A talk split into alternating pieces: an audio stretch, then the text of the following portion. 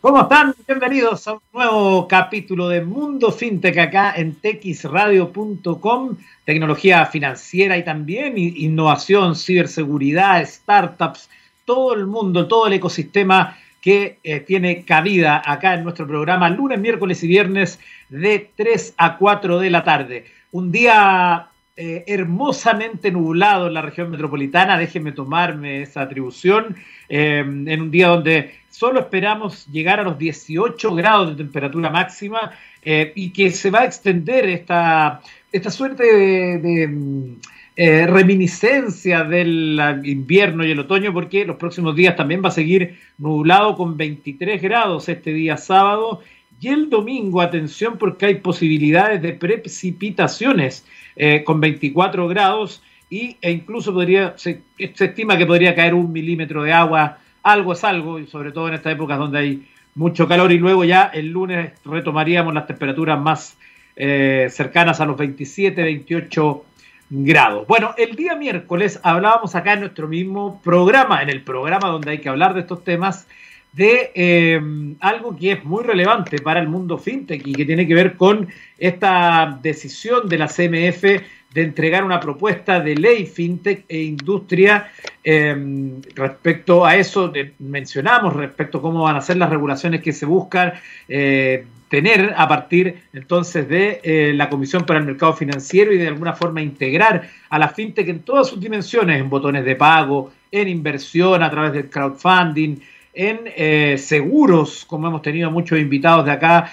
donde hemos visto las formas de seguro modernos de hoy, más flexibles con las compañías, eh, entre otras varias eh, elementos y formas que hay de esa relación. Bueno, hoy justamente esta noticia del banco, del, digamos, de la CMF, em, también viene de alguna forma graficada en algunos portales de fintech que nosotros revisamos habitualmente, pero que son mundiales. Por ejemplo, Cointelegraph, que es eh, español y que eh, hoy destaca Chile trabaja en normativa legal para regular al sector fintech.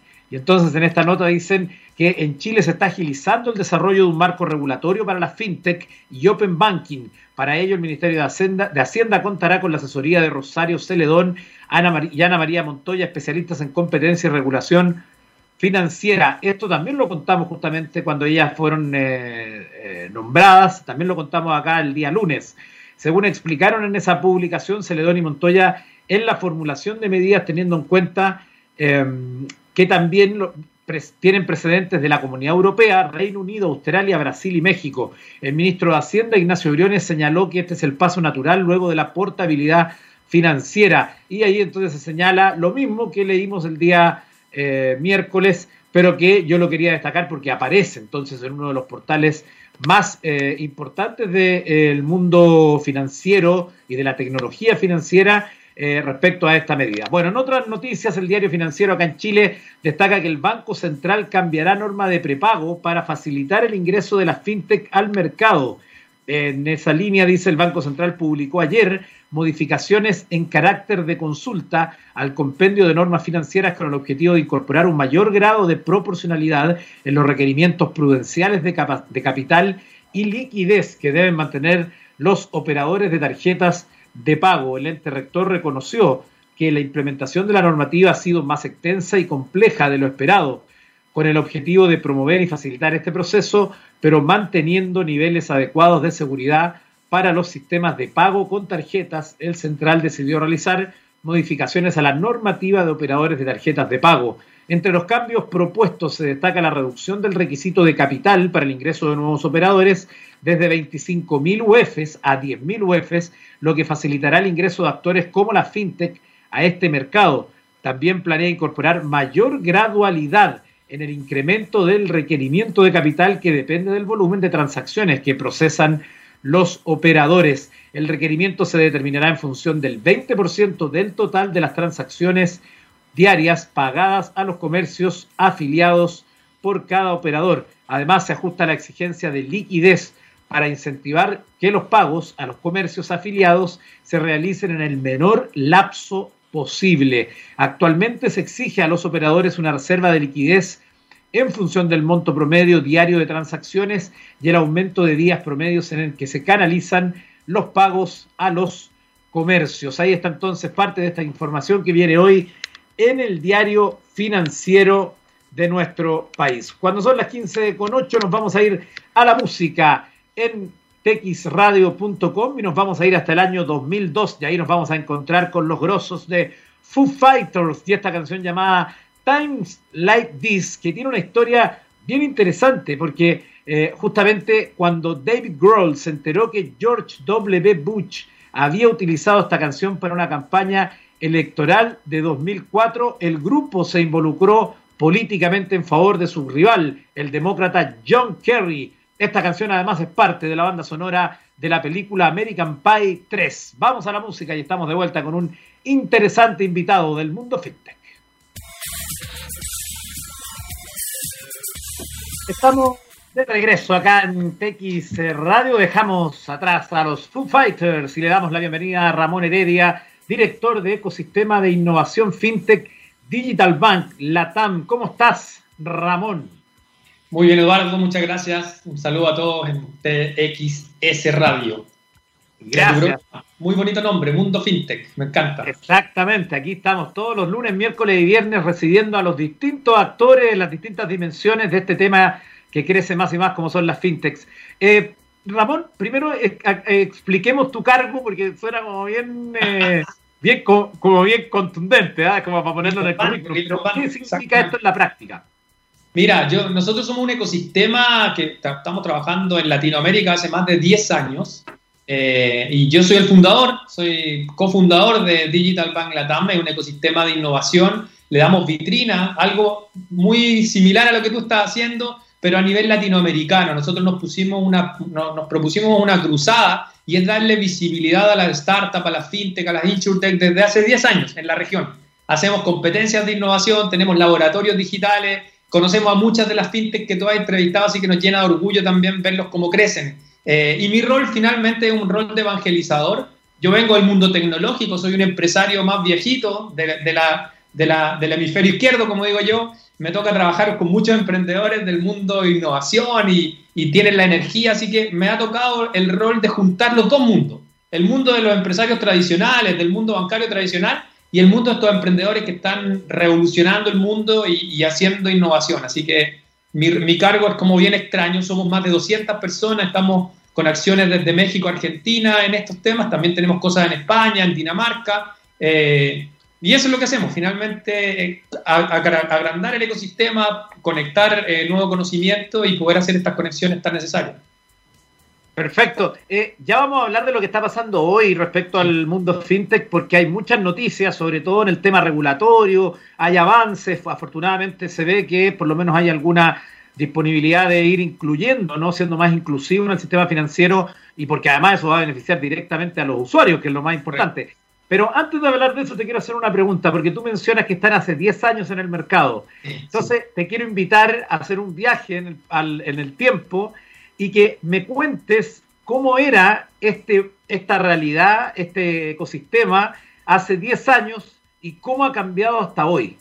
Mira, yo creo, yo creo que es muy, una pregunta muy linda porque el, el, el, mundo fintech no existía la palabra fintech hace 10 años. Lo que había era Startup Chile o Startup. A mí se me ocurrió este tema del Digital Bank por un primer viaje que hice a Silicon Valley y eso me encantó mirar cómo los emprendedores, yo estaba en una aceleradora, en Plug and Play, vivía ya un tiempo, y al lado mío había un alumno de Stanford de primer año creando su emprendimiento, creando su empresa. Y en Chile yo decía, pero ¿por qué no podemos hacer esto si en Chile somos brillantes, tenemos una industria financiera avanzada? De la, la industria financiera chilena, de las más avanzadas a nivel mundial. Tenemos transferencias en línea interbancarias, que para los chilenos es natural. Los chilenos hace 10 años que transferimos de un banco a otro y lo encontramos que es un estándar y en los otros países no había. Chile fue eh, un país pionero a nivel mundial. Pero ¿qué nos faltaba? Estos espacios. Entonces, cuando llegué a Chile de vuelta de Silicon Valley con esta idea de crear un evento y crear un ecosistema, pensé que me iban a aplaudir y no. Los bancos no, no sabían lo que era una startup y no, ¿por qué voy a hacer un concurso de startup? ¿Por qué les voy a abrir la puerta a los startups? Claro, los estándares de seguridad y los estándares de todo. Exactamente. ¿no? ¿Y por qué? Si yo trabajo con, con las empresas tradicionales, yo trabajo con los proveedores de siempre, ¿por qué viene un chico de son tres empleados y me van, a hacer, me van a enseñar lo que tengo que hacer. Entonces nos propusimos juntar estos mundos. Ha sido una, una tarea muy linda, pero, pero también compleja, porque entender esto, hacer que, que, se entiendan estas nuevas formas de pensar, no es fácil. Eh, había un tema también del otro lado. Los emprendedores critican mucho a la industria financiera por lenta y a las empresas tradicionales. Entonces, eran recién las primeras siembras, las primeras empresas que habían. Estaba Kipu, Roberto Paso, que hoy día de Kipu, que ya es una empresa más establecida. Cuando se presentó, me acuerdo, en, el primer Digital Bank de Chile, el año, el, año 2013, salió último. Los bancos, y los jurados era gente de banco, le, puso un, le pusieron un 1, un 0. Claro, porque no entendían, porque les hacía disrupción en su mercado y ahora se han dado cuenta que efectivamente es un camino importante hoy día aliado de varios bancos, por eso me llena de orgullo eso también, lo he visto en México, lo he visto en Panamá, lo he visto en Colombia, eh, y la, la, industria ha ido evolucionando. Em, me tocó ir a España también cuando ya estaban ellos abriendo toda esta ley PC2 de, 2, todo el Open Banking que viene hace cinco años en Europa, eh, cinco o seis años. Eh, en Latinoamérica todavía está muy restringido, todavía venía con, mucho escepticismo y no había mucha conexión. Eh, los emprendedores chilenos en el mundo financiero, Eduardo, son de nivel mundial. O sea, somos menos, en Chile hay menos emprendedores que en Colombia, que en Argentina, que en Brasil, pero la calidad de los Kipu, la calidad de los Fintual, la calidad de los Red Capital, la, calidad de los Cumplo, son tipos de, que tú los miras y a mí, yo que vengo del mundo financiero también, los miro y me, me lleno de orgullo porque son o sea, uno, uno sabe que saben mucho, tienen conocimiento, saben del negocio. Creo que tenemos una gran oportunidad de armar mercado. Pero si tú me dices, ¿qué, pasaba hace 10 años? Escepticismo, desconocimiento, eh, nerviosismo y desprecio también. ¿Para qué, qué, vamos a hacer? ¿Qué, ¿Qué, va a aportar un emprendedor pequeño? ¿Qué, ¿Para qué vamos a hacer disrupción si estamos haciendo bien lo que estamos haciendo? Eh, yo creo que eso ha ido cambiando en el mercado. Lo que sí llamaría a los chilenos como país y, como emprendedores a no quedarnos atrás. Porque hemos sido pioneros, hemos sido disruptores, pero Colombia está avanzando muy fuerte. De hecho, está Rappi, el fundador de Nubank es colombiano, eh, Argentina, a pesar de sus problemas y sus temas, está Wallah, está Mercado Libre. Hoy día Mercado Libre, la unidad fintech de Mercado Libre es responsable de casi el 40% de sus ingresos. Entonces, estamos mirando que tenemos una gran oportunidad, tenemos un mercado financiero muy sólido, por eso celebro lo que está haciendo la CMF, de poder ya regular el mundo fintech porque lo necesitamos, pero no quedarnos atrás, empezar a unirnos para crear estos ecosistemas y abrir espacio.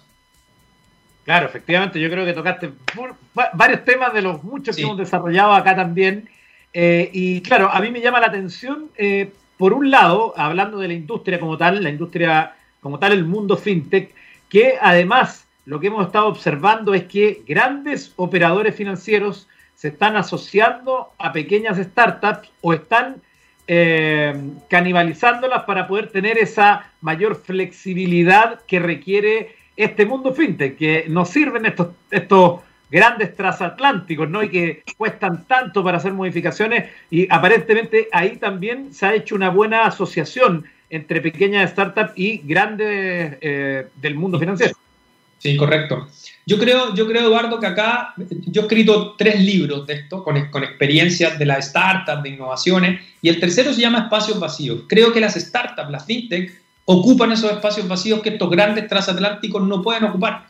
Y, son muy necesarias. Ahora, ¿cuál es la, mi recomendación? Pensar en un modelo de negocio en conjunto. Aquí no es más importante ni la grande ni la, ni la startup, es la creación de un nuevo modelo donde ellos son socios donde hay, donde hay una oportunidad de generar un nuevo negocio y generar nuevo valor. No canibalizarse el negocio tradicional, sino que buscar dónde están los nuevos espacios y los espacios vacíos. Mira, hay un caso súper lindo que hizo WeChat en China. WeChat es el, ecosistema financiero junto a Alipay que domina el mercado de los pagos en China. Y WeChat ah, creó una especie de lenguaje de programación propio basado en Java, algo parecido a Java, y hace que programadores externos desarrollen ahí y desarrolla JD.com, que es una especie de Amazon, desarrolla Tesla, pero genera nuevos, nuevos ingresos. O sea, lo que hace WeChat es aportar a sus 1.500 millones de usuarios, su unidad de servicio financiero, y las empresas generan tráfico nuevo, servicios nuevos, gana la nueva empresa porque llega una piscina que tiene 1.500 millones de usuarios, o sea, una piscina con mucha agua,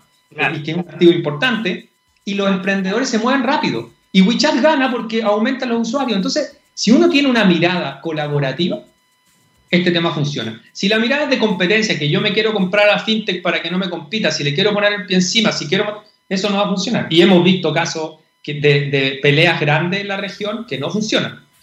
al contrario, hemos visto casos muy lindos donde sí el tema funciona y la colaboración funciona.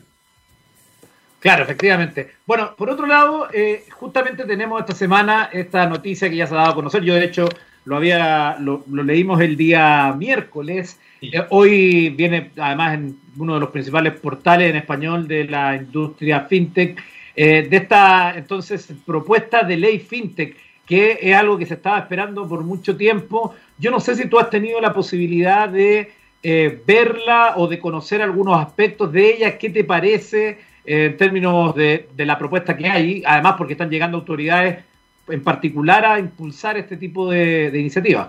Sí, correcto. Yo, yo, como te digo, lo celebro, una muy buena noticia. Los puntos que se están destacando son puntos necesarios.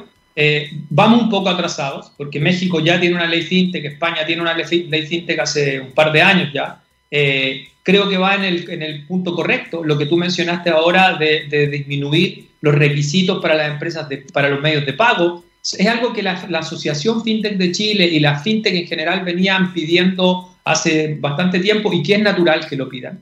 Eh, creo que va en el buen camino. Todavía las declaraciones que se han hecho, las publicaciones que se han hecho son bien generales, pero van en la línea similar a lo que ha hecho España, lo que ha hecho México. En México se criticó un poco la ley FinTech porque restringió mucho la apertura, puso muchos requisitos que eh, van contra la innovación, sobre todo las empresas más pequeñas. Lo que yo, lo que yo esperaría de esta ley es que tuviera rangos, que tuviera, que tuviera requisitos de acuerdo a lo que hace cada una de las fintech o cada una de las startups.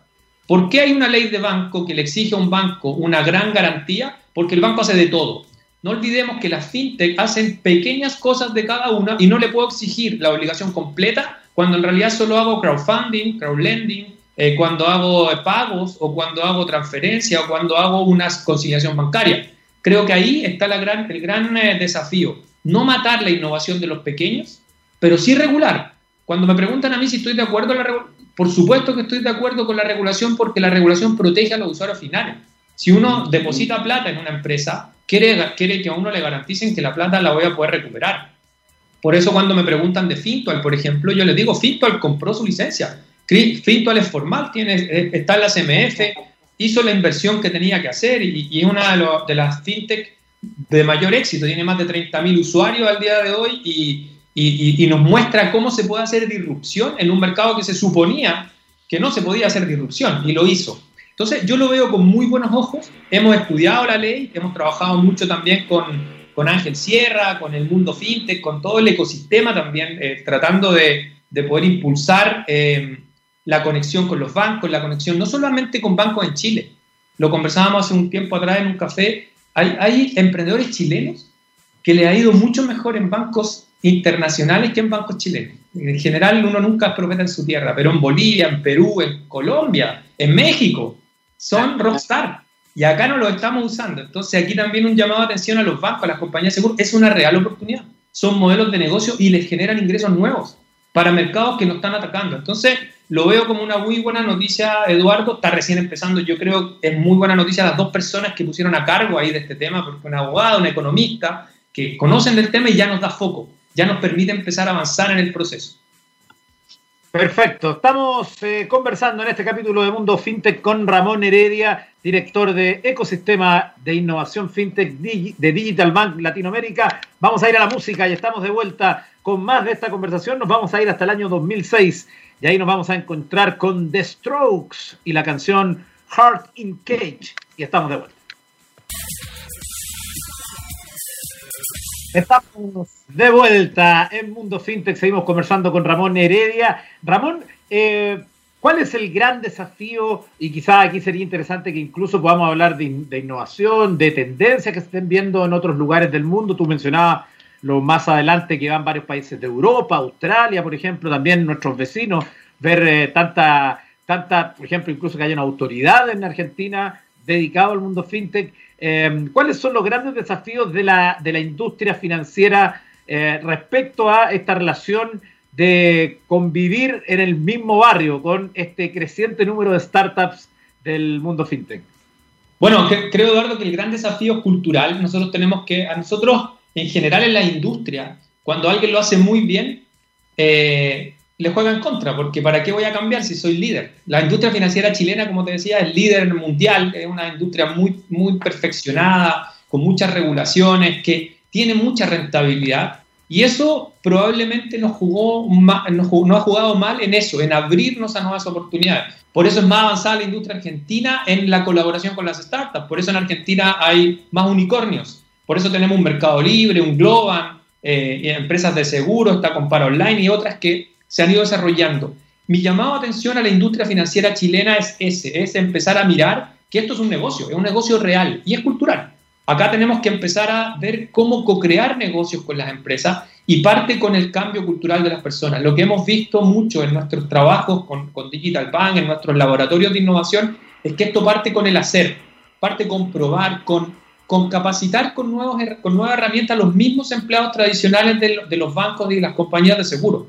Creo que hoy día urge un cambio en la educación, en la educación de estos ejecutivos para poder empezar a trabajar juntos eh, en, este tipo de laboratorio. Yo creo que, que, ahí está el gran punto de inflexión, eh, mostrar casos concretos de colaboración. Eh, vemos que el, no sé, el grupo consorcio ha invertido ya en, dos, en una startup, en una fintech que es pago fácil y en una, en una insurtech argentina.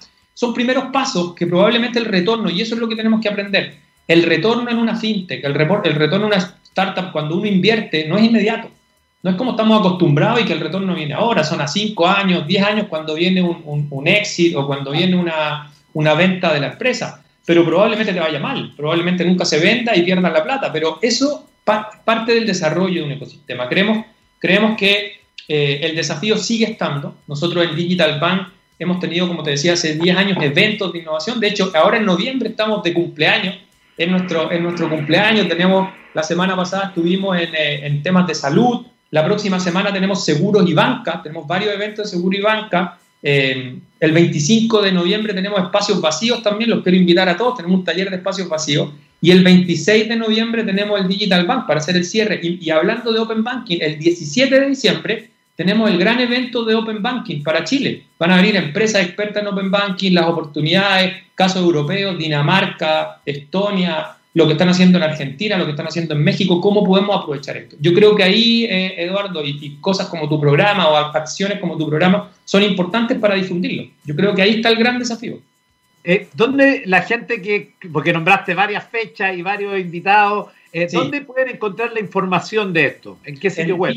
digitalbankla.com de Latinoamérica, digitalbankla.com ahí y en ramonheredia.com también me escriben directo, yo también tengo un blog, ahí pueden descargar los libros, me preguntan, está mi WhatsApp, yo me conecto 24 por 7, me creo millennial, por supuesto, así que tengo también Discord y, me pueden bajar en Discord como los gamers. Eh, pero ahí está toda la información, digitalbankla.com y, y ramonheredia.com eh, poder colaborar y conectar. Creo que ahí tenemos una gran oportunidad de juntar los espacios y juntar el, mundo en este, en este sentido. Claro, efectivamente. Eh, si hay algo que probablemente, y que ahí es donde la educación que nosotros podamos brindar a través de los medios de comunicación, las iniciativas como la de Digital Bank y tantos otros actores que esperemos también sea parte de, eh, de, de, lo que defina o los, los esfuerzos que haga el Estado para justamente promover la educación financiera, que es algo que incluso en el mundo tradicional de la, digamos, de las eh, entidades financieras tradicionales, la gente sabe muy poco en general respecto a eh, cómo funciona, cuáles son las oportunidades, en qué cosas se debe incluso fijar para pedir un crédito, eh, desde los seguros, los costos asociados, las tasas, etcétera. Todo eso que también es algo complejo en el mundo fintech, además hay muchas palabras que eh, a, muchas veces a las personas eh, comunes y corrientes les parecen muy lejanas, por ejemplo, partiendo por, el, por la sola definición de fintech, ¿no? Y que por eso uno siempre, yo por lo menos estoy permanentemente eh, reforzando el, concepto de tecnología financiera acompañado de fintech, porque sí, es lo mismo, pero evidentemente que suena un poco más cercano. lo mismo me pasa con el Open Banking. Yo no sé si tú podrías eh, ahora decirnos, y para la gente que quizás está recién acercando a estos temas, ¿por qué es tan importante el Open Banking y de qué se trata o cuál es el impacto que puede tener en su vida? El, el, impacto del Open Banking va a democratizar y va a permitir que tus datos, que son tus datos, si uno analiza mi historial crediticio en un banco, todo lo que pago, cuándo pago el pago automático de cuentas, qué transferencia hice, es mío, no es del banco.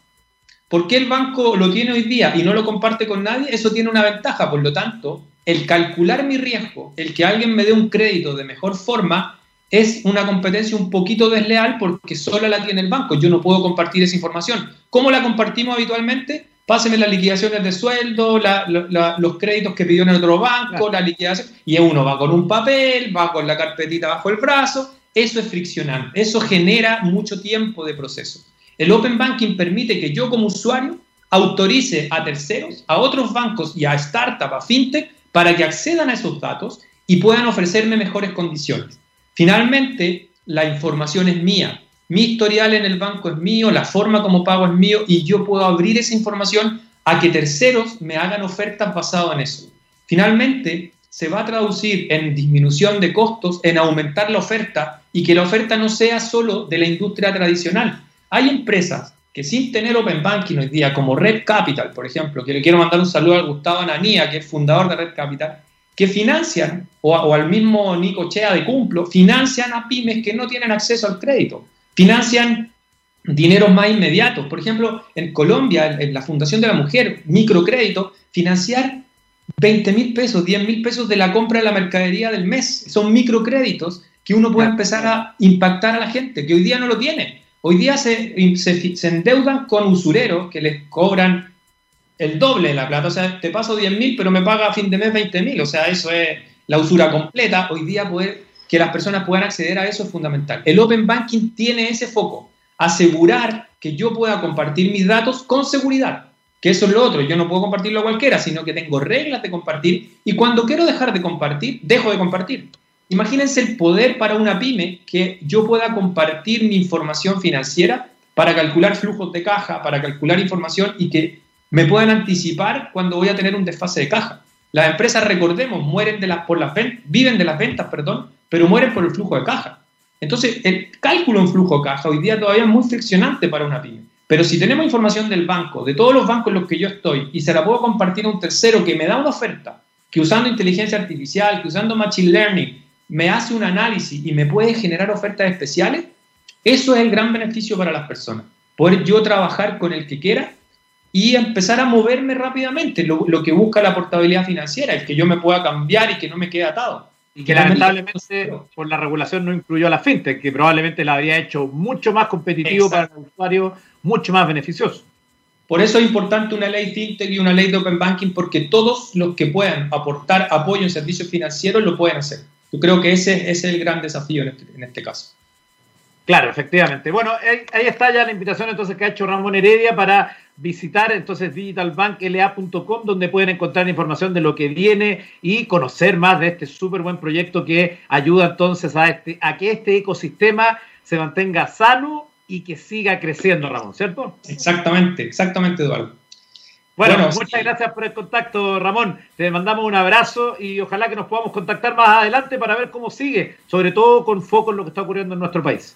Por, supuesto, muchas gracias a todos. Quiero saludar a Patricio Silva, el CEO de Digital Bank, y a mi hermano Rodrigo, que es mi socio, y a todas las fintech y startups de Latinoamérica y las chilenas también. Un abrazo grande. Súper, muchas gracias por el contacto. Chao, chao. Bueno, vamos a irnos en nuestros últimos minutos a revisar información de también eh, tecnología de esta jornada, eh, partiendo por esta información que trae hoy en Beta, que dice que Facebook deja en manos de una inteligencia artificial las prioridades de los moderadores humanos. Cuando un usuario marca en Facebook un contenido como sospechoso, por el motivo que sea, se desencadena un proceso de moderación.